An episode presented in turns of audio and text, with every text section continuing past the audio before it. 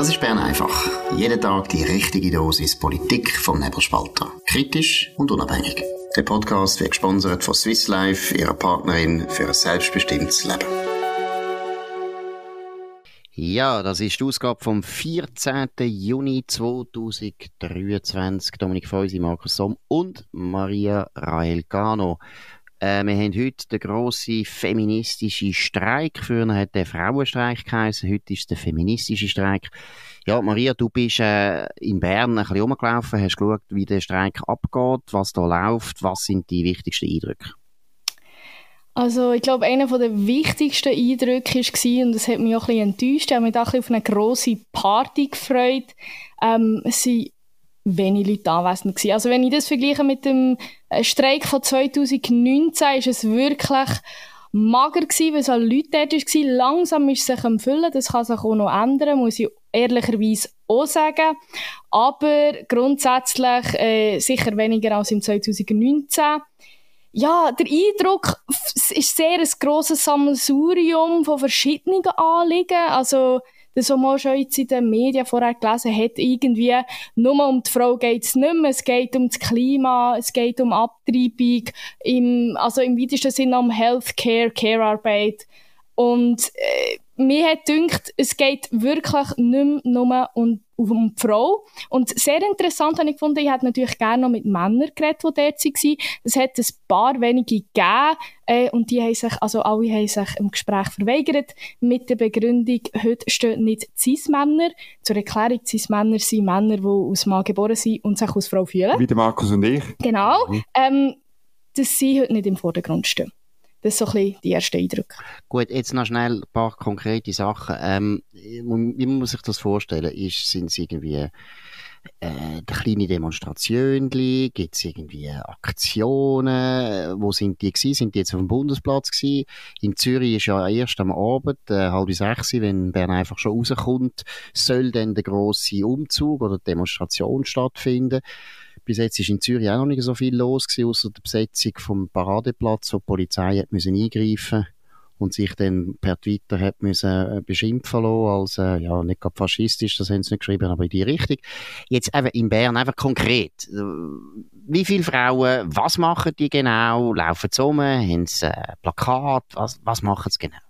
Also, du sagst es richtig, also die grosse Menge ist sicher noch nicht da. Ähm, es hat so vereinzelte Stände, wo zum Beispiel eben anbieten, also was habe ich gelesen, ähm, weniger Arbeit, mehr Lohn. Äh, ich weiß auch nicht, wie es genau so aufgeht. Das finden wir auch gut. Oder? Also ich, äh, ich fände es so gut, Markus, äh, wenn du mir natürlich für weniger Arbeit mehr Lohn würdest zahlen. Ja, das ist ja schon der ähm, Fall. Das ist. Du musst ja ständig die Arbeit reduzieren und ich zahle die ganze Zeit. So ist es. ähm, aber, aber nein, einfach auch, also zum Beispiel das Klima ist schon ein Thema gewesen, auch mit Leuten geredet und, und habe gefragt, ja, also inwiefern hat sie jetzt das Klima mit der Frauenbewegung okay. in, ähm, und er hat gesagt, ja, das Klima betrifft uns alle. Und mhm. ähm, ich habe gefunden, ja, aber wir sind ja hier also für, für die Frauenthemen. Also, ja, aber nicht nur. Und das ist das, was eigentlich, finde ich, gut darstellt. Das ist eben nicht mehr nur der Frauenstreik, darum heisst es auch nicht Frauenstreik, sondern eben feministischer Streik. Es ist halt nur noch Ideologie, oder? Ja, ich habe, also die Männer, die das ist das Mikrofon runtergefallen, super. Ähm, die Männer, die off-record mit mir geredet haben, haben äh, das Gleiche, sagen wir mal, den bürgerlichen Frauen vorgeworfen. Haben durch im Bundeshaus äh, heute ein Interview gemacht mit der SVP-Nationalrätin Monika Rüger von ähm, Obwalden. Und sie, also, sie werfen eigentlich den Frauen vor, den bürgerlichen Frauen, ja, dass sie Ideologie betreiben. Das habe ich noch interessant gefunden. Ja gut, und, ähm, immer alle, sind immer die anderen Ideologen. Genau, genau. Aber noch schnell äh, zum Verständnis, wie viele Männer hast du denn gesehen, die demonstrieren? Ah, also, ein bisschen, also was definierst du als Mann, Markus? Nein, ähm, also die, die ein männliches, nein, okay, die, die aus, mir aus Mann erschienen sind, so, äh, die haben... Trott, bitte Maria, ich glaube... Sorry, sorry weißt du, ich habe... Es hat zwar kein, es hat kein Freibier gegeben, aber ich habe mir natürlich ein Bier gekauft dort. Ähm, ich sage eine Handvoll. Ein bisschen mehr als eine Handvoll. Die, die dort Zahl, waren. Nicht Handvoll, was ist Eine, Hand, eine Handvoll. 10, 15, 20, 25. Fünf, eine Handvoll ist fünf. Ja, nein, ja, zwei Handvoll, so zehn Leute. Und wenn man die aber nicht zählt, wo äh, hinter der Stand waren. Gut. Jetzt müssen wir noch ein bisschen, Ja. Jetzt finde ich noch, müssen wir noch ein bisschen darüber reden, über die Rezeption von dem Ding. Also ich habe schon gestaunt und positiv überrascht. Die Raffaella Birrer, Chefredaktorin vom Tagesanzeiger, die sagt, Leitartikel zum Frauenstreik, dieser Streik wurde gekapert. Ich erinnere mich gut, vor vier Jahren ähm, bin ich beim Tagesanzeiger gewesen, der Wirtschaftsredaktion. Man hat eine riesige Sache gemacht, einen Ticker, tagelang äh, hat man da die Frauenstreik-Fuß da abgedruckt bei Tamedia und so weiter. Man hat dann behauptet, 500'000 hätten teilgenommen und so. Ja, es ist eine, ist eine völlig andere Situation heute. Und es ist irgendwie, äh, muss ich sagen, das Kalkül, wo ja wieder darum gegangen ist, letztlich linksgrüne Anliegen zu, zu befördern, insbesondere nicht nur ähm, aber insbesondere beim Wahl, bei den Wahlen im Oktober, das Kalkül ist komplett nicht aufgegangen. Genau, aber vielleicht mal schnell noch zurückkommen, mich gefragt haben wegen der Mannen. Weil ich natürlich auch noch schnell haben wollen, äh, berichten, dass ich 1991 beim ersten Frauenstreik, 14. Juni, da bin ich also dabei, da sind wir mitgelaufen. Man, natürlich, selbstverständlich. Und da sind sehr viele Männer mitgelaufen, ich kann mich gut erinnern, ich habe dort noch studiert, ich war natürlich politisch sehr aktiv gewesen, äh, links, das ist logisch. Aber da sind wir sehr viele gewesen. Und ich meine, das ist die Stadt voll gewesen. Also, man muss schon sehen, Zürich ist voll gewesen. Ich kann mich noch gut erinnern, wir sind durch die ganze Stadt gezogen. Da hat es mehr Leute gehabt als am 1. Mai. Es hat mehr Leute gehabt als an der gängigen Demonstration. Das war ein riesen Erfolg gewesen, 1991. Aber mit dem sagt man eben im Prinzip schon, was passiert ist. Heimatsterne in diesen 40 Jahren, 30, ne, was ist es, 30 Jahre, 30 ist eben etwas passiert. Ich meine, die Stellung der Frauen ist völlig etwas anderes, als vielleicht, als wir noch in den 80er Jahren erlebt haben oder gemeint haben zu erleben. Ich glaube, der Punkt, und jetzt komme ich zurück zu dem, was du sagst, Dominik, ich glaube wirklich, man hat sich einfach als tot gesiegt. Also das ist, die, die Grünen und die Linken probieren da ein Thema am Leben zu erhalten, wo erstens eigentlich nicht mehr viele Leute wirklich so überzeugt sind, dass es stimmt, oder? Dass jetzt, meine, Frauen sind Kopfendeckel in den Universitäten, sind es fast in vielen Fächern 70 Prozent, 80 Prozent, Maturandenquote ist, glaube ich, auch 70 Prozent. Äh, in der Politik haben sie eine grosse, spielen sie eine grosse Rolle. Äh, in den Zeitungen wird ein Chefredakteur nach dem anderen abgelöst und es kommt eine Frau, wie zum Beispiel die Raffaela Birrer, wo ich vielleicht auch einmal muss sagen, das ist eine sehr vernünftige Journalistin, das ist eine bürgerliche Journalistin, einfach, dass die vom Tagesanzeiger das mal wissen, weil sie verrecken fast, wenn ich jetzt das so sage, das tut sie natürlich wahnsinnig stören. Raffaela Bir- Birrer ist wirklich eine bürgerliche, übrigens so wie der Arthur Ruttishauser auch. Das sind bürgerliche Journalisten, die sich teilweise dann vielleicht bei der Redaktion nicht ganz können durchsetzen weil das gehört auch zum Tagesanzeiger, kenne ich noch gut. Da werden alle Chefredaktoren von unten geführt normalerweise. Aber ich glaube, zurück zu deiner Frage Rezeption, ich glaube, Dominik, das Thema ist einfach vorbei. Es ist vorbei. Die haben eigentlich praktisch alles erreicht und dass sie jetzt nicht einmal mehr Frauenstreik sich nennen, sondern eben auf die absolute, ja, wie soll ich sagen, Fringe-Strategie gehen, wo, wo ganz kleine Minderheiten, wo ich nichts dagegen habe und wo sich sofort sollen formieren und so weiter, aber sie sind wirklich Minderheiten, es sind sehr kleine Minderheiten. Und in der Politik ist natürlich schon wichtig, man muss auch Mehrheiten irgendwo erreichen und die Frauenstreik-Bewegung ist eigentlich eine gute Bewegung weil es wirklich, also hat eine Mehrheit der Frauen durchaus bewegt. Ja, natürlich ist das so. Und das ist auch, ähm, wie soll ich sagen, der Grund gewesen. Ich kann mich auch an 91 erinnern, obwohl ich ein, ein bisschen jünger war als du. Aber das ist eine ganz andere Bewegung gewesen. Es ist auch, man kann das heute noch im historischen Lexikon nachlesen. Es ist eben eine ganz starke Bewegung gewesen, auch getragen von bürgerlichen Frauen. Und das ist es heute absolut nicht. Das kommt überhaupt nicht mehr vor. Und, ähm, ja, noch ein anderes Beispiel, wo ein bisschen Doppelbödigkeit zeigt von dem sogenannten feministischen Streik. Der Lukas Joos, er schreibt eben auch die auf äh, nebelspalter.ch, hat in Erinnerung gerufen, dass äh, Tamara Funicello und andere so selbsterklärte Feministinnen jetzt in dieser Session sind gsi für Bewährungsstrafen für qualifizierte Vergewaltigung und sexuelle Nötigung mit Waffengebrauch und Grausamkeit. Sie sind gsi für Geldstrafen bei sexueller Nötigung, Schändung und qualifizierte Schändung und für Geldstrafen für sexuelle Handlungen mit Kind. Also es ist einfach, weißt, es ist am, am, am Schluss, es geht eben nicht mehr darum, was, dass man möglichst alles macht, äh, zum Sicherheit gewährleisten für Frauen und für Kinder, sondern es ist ein, letztlich eine ideologische Veranstaltung. Das ist mittlerweile allen klar, selbst Leute, die noch vor vier Jahren sympathisiert haben miteinander. Genau, einfach, dass noch schnell nachher, Maria, nimmt mich wunder, wie du einschätzt noch, weil du bist da auch eine andere Generation, aber noch schnell einfach, dass man noch einmal deutlich sagt, die Linken haben dafür gesorgt, dass Vergewaltiger, und zwar wirklich klar überführte Verurteilte, Vergewaltiger sehr, sehr mild bestraft werden. Sie können sogar mit einer bewährten Strafe davor Und das ist übrigens, wenn es Ersttäter sind, ist das der Normalfall in der Schweiz. Stellt euch das mal vor.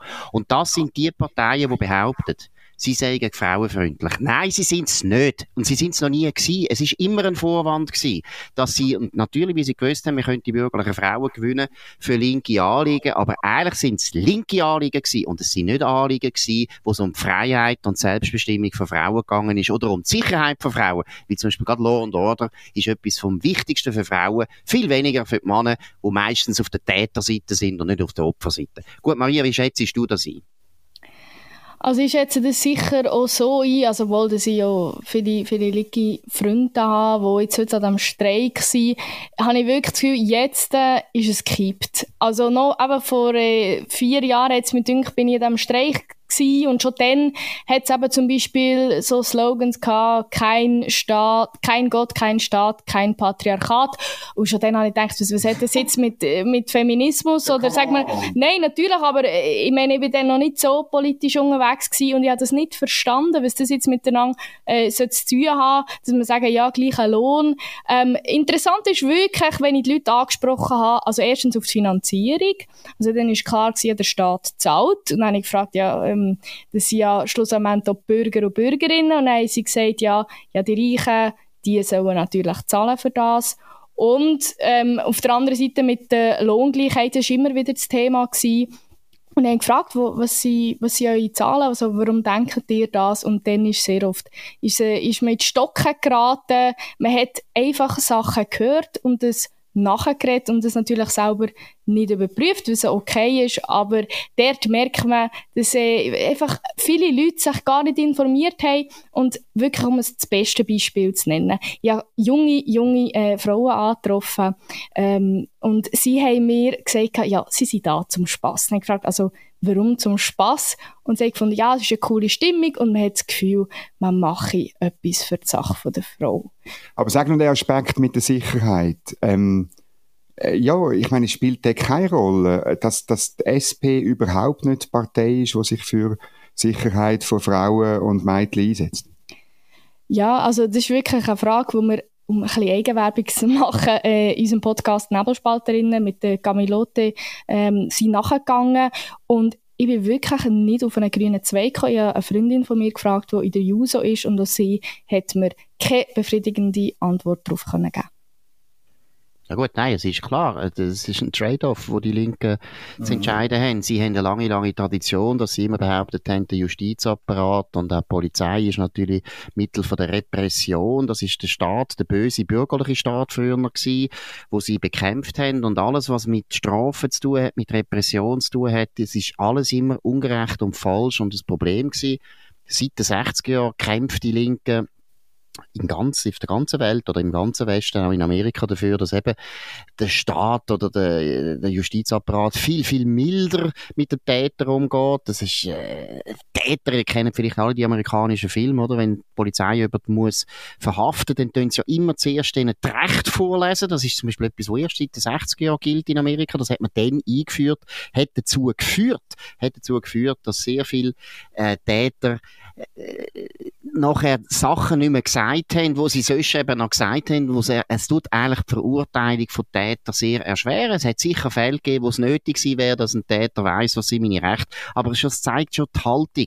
Man hat viel mehr Sorgen gehabt, dass man einen Täter hart angreift, als äh, das Opfer geschützt wird. Und ich glaube, das ist der Trade-off, weil das ist viel wichtiger als der Schutz von Frauen und Mädchen, das interessiert sie nicht. Und da kommt übrigens, muss man dann auch noch ehrlich sein, es kommt auch noch ein Ausländeraspekt rein. In den Vergewaltigungen sind sehr viele Ausländer äh, als Täter äh, da sind, die sind überproportional vertreten und zum Teil sind es auch Täter, wo man eben eigentlich könnte ausschaffen. Und wenn man die aber härter bestrafen, dann muss man es ausschaffen. Und das wollen viele Linke nicht, sondern sie finden eben, das sind alles wertvolle äh, Immigranten, die wir sehr gut können brauchen und wo wirklich Kultur in diesem Land enorm bereichern. Gut.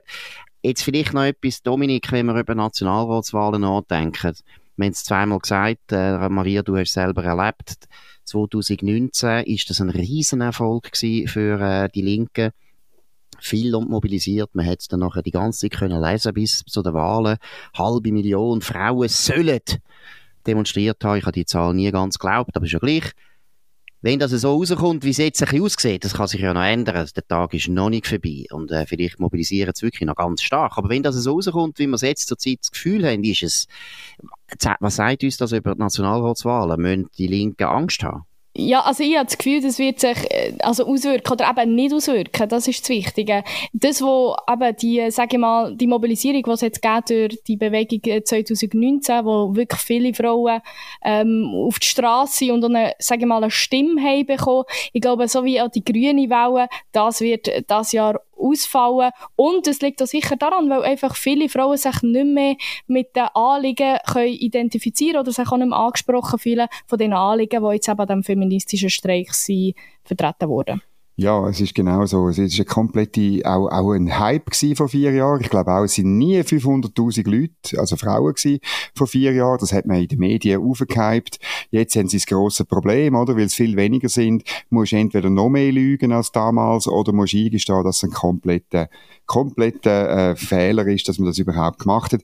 Und ich meine, es sind ja mehr Frauen gewählt worden vor vier Jahren, weil einfach Linksgrün gewonnen hat. Und das mal sieht es nicht aus, wie wenn Linksgrün würde gewinnen. Darum wird es auch weniger Frauen geben. Dann gibt es dann grosse ähm, äh, weinerliche Stimmen, ganz schlimm, Backlash, Xenophobie, blöde, männliche, patriarchale Schweiz. Also das muss ich sagen, finde ich aber auch schade, weil ich finde, nur weil jetzt, also, sag mal, mehr bürgerlich wird gewählt werden, finde ich nicht, dass weniger Frauen gewählt werden, weil das ist etwas, wo, wo ich denke, wo sicher noch eine Lücke kann gefüllt werden, wenn man sagt, eben bürgerliche äh, Frauenstimmen sollten noch mehr vertreten sein, im Sinne von, oh, dass ja, man, ja, also, nur um auf das zu antworten, was du gesagt hast. Auf der linken Seite werden einfach Männer gestrichen, oder? Genau, Maria, und das ja. ist ja gut, das macht die Linken nämlich kaputt, das ist okay. Aber Maria, das spielt doch gar keine Rolle. Ob es jetzt Frauen sind oder Männer Nein, oder aber das ist so nicht meine, Mann. sexuelle Männer und Frauen oder ob es binär oder das spielt doch gar keine Rolle. Es sollen ja, natürlich. Ja, aber du hast jetzt gesagt, ja, es wäre schön noch mehr Frauen. Nein, es lange, es ist gleich. Es ist keine wichtige Kategorie mehr. Hören mal auf mit dem Zeug. Wir haben seit 1971 haben wir das Frauenstimmrecht und wir haben seit 1981 in der Verfassung Gleichstellung und wir haben sehr, sehr viel gemacht. Es langt einmal. Man kann sich auch zu Tode siegen. Es ist wirklich, es langt jetzt. Und ich glaube, das ist auch der Grund, warum sehr viele Frauen auch finden, hey, wo haben wir noch ganz große, extreme Probleme, sonst würden sie ja demonstrieren. Noch ein paar andere Themen aus der heutigen Parlamentsdebatte. Der Nationalrat will den Eigenmietwert von Wohneigentum komplett abschaffen. Ich finde das hervorragend. Das ist eine, eine, sehr klare Haltung. Das ist ein fiktives Einkommen, das man muss versteuern muss. Muss er weg, ist ganz klar. Oder wie findest du? Ja, es wird dann natürlich der Druck sehr stark werden, dass wir auch die Hypothekarschulden nicht mehr dürfen in Anschlag bringen. Aber äh, grundsätzlich ist es äh, gerade auch aus einer ökonomischen oder liberalen Sicht völlig richtig, weil das ist ja auch eine sehr große Willkür, die man da immer wieder hat müssen beobachten, wo nämlich gemeint, also die Steuerbehörden einfach mehr sagt, was eben, wie viel das mein Wohneigentum äh, überhaupt äh, würde können als Miete irgendwie generieren. Und das ist ja relativ schwierig, genau vorauszusagen, was der Markt etwa würde. Also von dem her sicher richtig, aber ob es dann noch, also man, da wird sicher ein Referendum geben, das ist noch nicht gegessen, da gibt noch einen längeren politischen Prozess. Und dann hat der Nationalrat entschieden, dass er 25 Leopard-Panzer 25 von den 96, die an einem äh, bekannten, schrägstrich unbekannten Ort in der Ostschweiz eingelagert sind, will er außer Dienst stellen, dann könnte man die an deutschen Hersteller Kraus Maffei zurückverkaufen und dann gäbe es faktisch so einen Ringtausch, wo die Ukraine Panzer überkommen. Genau, da ist man halt selber schuld, dass man jetzt den ganzen Blödsinn muss mitmachen, oder? Ich kann immer äh, Meinung vertreten, bei der Neutralitätspolitik ist ganz wichtig, dass man auch ein bisschen schlaumeierisch ist und dass man nicht so Musterknaben, Musterschülermäßig immer alles auch in der Öffentlichkeit ausbreitet und über irgendwo immer darüber redet, was man ruhig richtig und falsch macht. Da, da, da geht man unter. Und ich meine, der Weiterverkauf zum Beispiel von, den, von dieser Munition, wo irgendwie vor 400 Jahren, vielleicht irgendwie kurz nach der Schlacht von Marignano, einmal irgendeinem deutschen Reich verkauft worden ist, dass das nicht darf weitergehen. Der Blödsinn, wo uns die Linken übrigens aufgebrummt haben mit ihrem blödsinnigen, Blödsinn, mit ihrer blödsinnigen Verschärfung von dem äh, Gesetz. Die Mitte hat auch mitgemacht. Hat. Mitte, ja, die Mitte macht. Wir müssen mehr über die Mitte reden. Man sagen, das haben wir gehört. Wir sind, die Mitte fühlt sich vernachlässigt für uns. Wir dürfen auch wieder mal sagen, dass die Mitte dort versagt hat. Jetzt haben sie völlig eine andere Position genommen. Aber was ich auch will sagen, ist das. Man hätte doch der ganze, muss ich ja sagen, der Bundesrat hat das falsch gemacht. Man hätte einfach sollen, wo die Deutschen das angefragt haben, hätte man einfach gesagt, machen wir mal. Machen wir mal. Und wenn es auskommt, dann sagen wir, oh, das ist ja gut, da dürfen oder nicht. Ich höre mal auf, immer, das ist, das ist so, ja, wie soll man sagen, das ist so eine Viertelbürgerpolitik, wo man die ganze Zeit super super korrekt bis hin das Komma alles macht. Und dann kommt man richtig ins Eich rein. Ich finde nämlich, die 25 Leoparden würde ich eigentlich nicht, dass die in die Ukraine gehen. Und zwar nicht aus neutralitätspolitischen Gründen, sondern wir brauchen die. Wir brauchen Panzer. Wir können doch nicht einfach jetzt Panzer abbauen in einer Zeit, wo alle merken, hey, der Krieg ist wieder ein Thema. Warum sollen wir jetzt unsere Armee abbauen? So etwas Dummes. Ja, und dann noch ähm, ganz kurz äh, Isabel Chassot. Wir haben schon mal über sie geredet. Sie wird Präsidentin von der Parlamentarischen Untersuchungskommission zur Credit Suisse, äh, Berufspolitikerin aus Freiburg, ehemalige Bundesbeamtin. Ja, äh, und das ist noch lustig, ich habe jetzt mit ein paar Leuten geredet, die sagen alle, ja, ja, die ist unabhängig. Also jemand, der Teil von der Bundesverwaltung war, und zwar wichtige Teil, wo jetzt dann soll die Bundesverwaltung überprüfen und die Oberaufsicht vom Parlament wahrnehmen, wird das unabhängig angeschaut angeschaut. Aber wenn einmal jemals jemand mit einer Bank geredet hat, dann ist er schon abhängig. Genau. Und da muss man jetzt einfach mal ganz klarstellen und auch geißeln. Es ist doch grotesk, dass die Leute, die beim Staat arbeiten und vom Staatsgeld bekommen, ihr ganzes Einkommen. Isabel Chasso hat seit sie überhaupt arbeitet, soviel ich weiß, immer, immer, immer vom Staat gelebt. Immer. Das ganze Einkommen. Wie wird so jemand, der so abhängig ist von dem Staat, wie wird er den Staat überprüfen? Das ist absurd. Das ist viel, viel schlimmer.